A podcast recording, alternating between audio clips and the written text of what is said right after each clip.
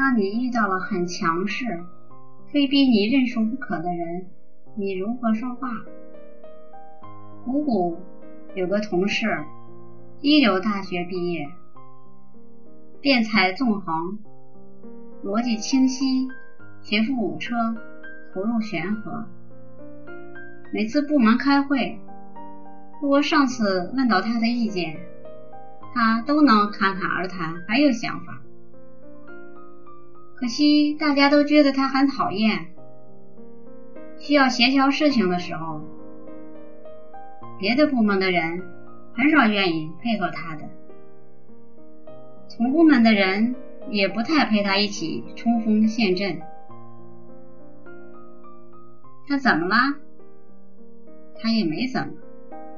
他就只是给别人意见不同的时候，老是把对方讲到哑口无言而已。厉害是厉害，但讨人厌。口头上败给他的人，心里都期待他出洋相。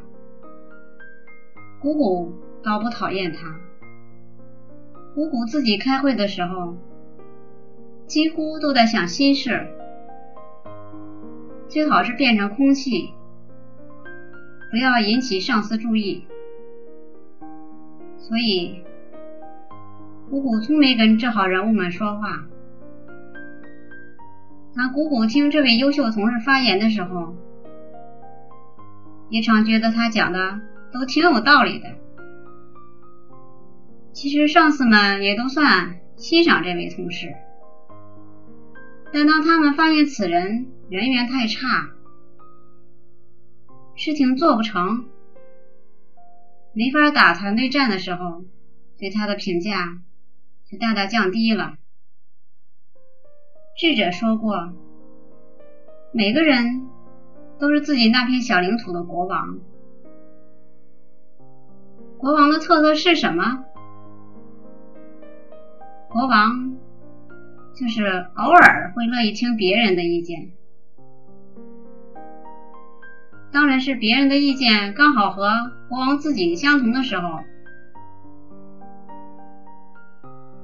人也许有三六九等，但不管是小学生、老太太、专门帮狗洗澡的，还是专门帮政府查税的，每个人都喜欢别人同意自己。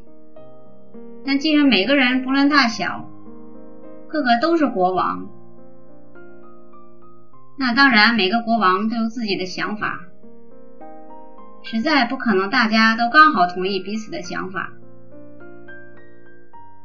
当你不同意对方的时候，其实你不必像谷谷这位好辩的同事这样，硬要对方认输认错，这对事情的进展没什么帮助。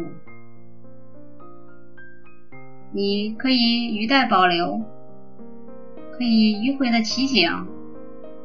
如果对方不是过于白目，应该听得出你的立场。反过来，当你遇到了很强势、非逼你认输不可的人，如果认个输并不会伤害到你的原则，我就建议你一笑了之。把那个无谓的胜利让给对方，这会显得你度量很大，对方也会很乐意跟你进一步合作哟。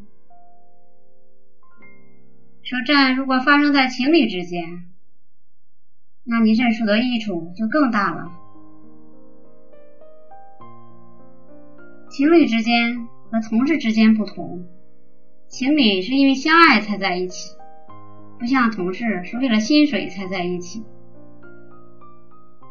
把优先顺序搞清楚之后，自然懂得情侣之间维持彼此的爱才是最重要的。相爱的前提下要输赢吗？你和丈夫吵架，吵赢了，吵到他低头认输，恼羞成怒。摔门出去，大踩油门把车飙走。